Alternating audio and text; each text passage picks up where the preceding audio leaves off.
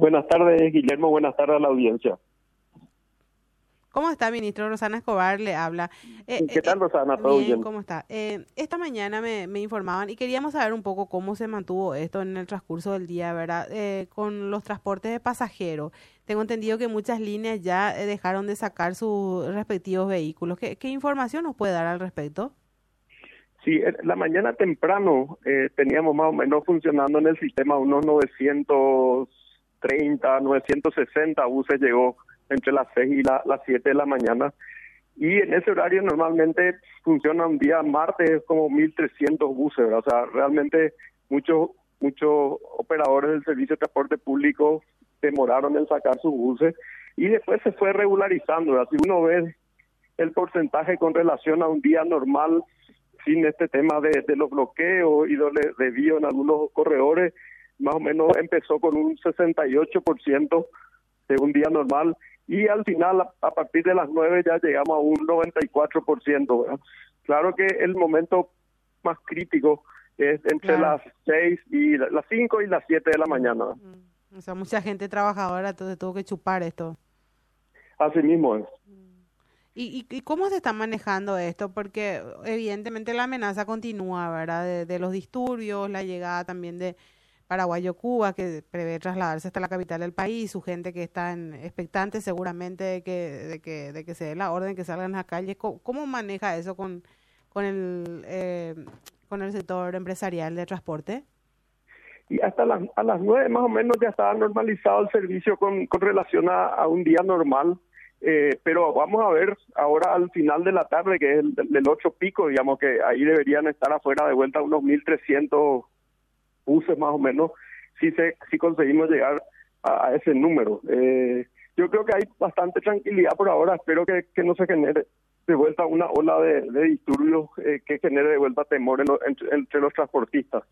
Porque parece adrede, ahora dice, este nos decía el ministro del Interior también, eh, está todavía en Ciudad del Este, se está trasladando a la capital, parece adrede, ¿verdad? Que estos horarios pico que es donde más le, le golpea a la clase trabajadora.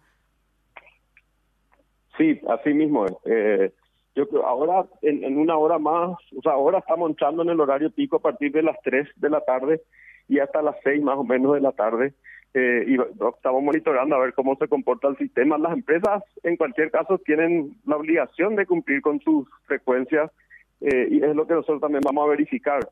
Eh, pero en algunos casos hay algunos espacios legales, legales que les permiten a ellos sacar menos buses de los que demanda eh, el, el, la gente, digamos, en, algún momento sin incumplir con ninguna norma. Por ese lado también estamos revisando las resoluciones que regulan el tema de la frecuencia. Por la, por la seguridad, ¿tenés pedidos de...? Porque anoche veía que había eh, empresas de larga distancia, creo que dos, eh, Nuestra Señora, una de ellas que había anunciado que no iba a circular, después también empresas de la zona de, creo que Roca Alonso, que también por los vidrios rotos que tenían que no iban a circular. Eh, y a esta hora, ¿tenés pedido de alguna empresa eh, o algún comunicado de que no van a salir por seguridad o pidiendo garantías, ministro, viceministro? No, no, hay ningún pedido oficial a, través de nota al viceministerio de Transporte. Eh, sí, lo que vi, hay un comunicado de CETRAPAN, digamos, que habla del tema de la seguridad y la importancia de resguardar el, la, la seguridad de, los pasajeros y de sus vehículos eh, y que por eso solicitan el resguardo de, la policía, ¿verdad? O la seguridad en general. Pero no hubo ningún pedido en especial, ningún reporte tampoco de, problemas eh, oficialmente hechos, si bien yo sí recibí algunos mensajes donde me decían nosotros tuvimos este problema, nos rompieron este vidrio, eh, tuvimos que parar en algún momento los buses porque no podíamos pasar por ciertos lugares, etcétera. ¿Cuántos buses? ¿Cuántos buses está, o sea, fueron atacados y tuvieron estos percances? No, no, no tengo un reporte oficial, ¿verdad? Solamente comentarios. No hay ninguna nota donde dice acá tuvimos estos ataques, pero sí algunos mensajes que, que me dijeron varias empresas que tuvieron eh, ataques a sus buses. Si son varias, es importante ya, ahora el perjuicio. Y aparte, acá dice la audiencia, eh, ¿Cómo va a obligarse a los buses? Dice el, 847. Qué estupidez, dice el viceministro. Te leo hasta ahí porque eh, hay algunos improperios más que no quiero leer. Eh, no se puede obligar a ninguna empresa si eh, alega eh, inseguridad y temor por la vida de sus choferes, viceministro.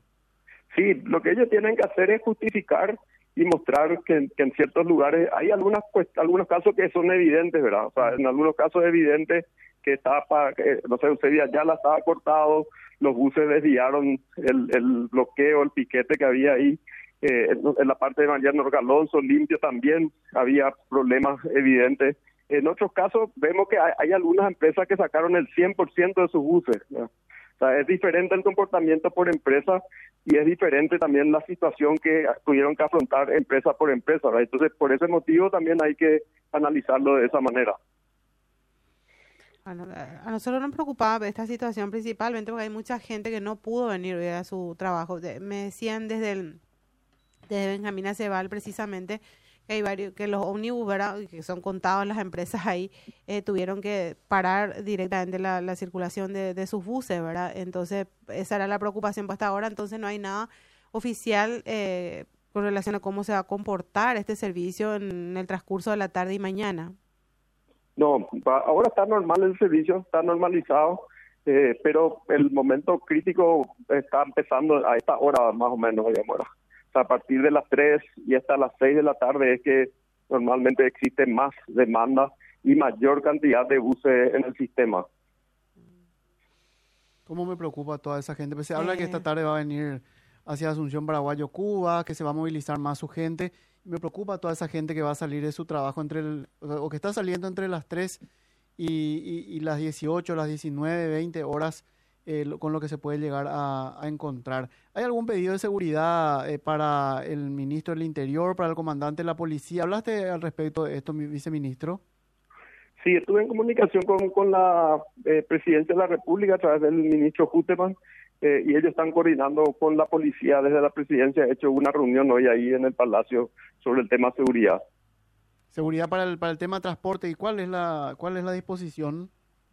todavía no tengo el reporte de, cuáles serían las disposiciones especiales para el transporte público, pero se está tratando en general eh, la seguridad, eh, de, de, que, o sea, la necesidad de seguridad que se genera a partir de estas protestas. Gracias, viceministro.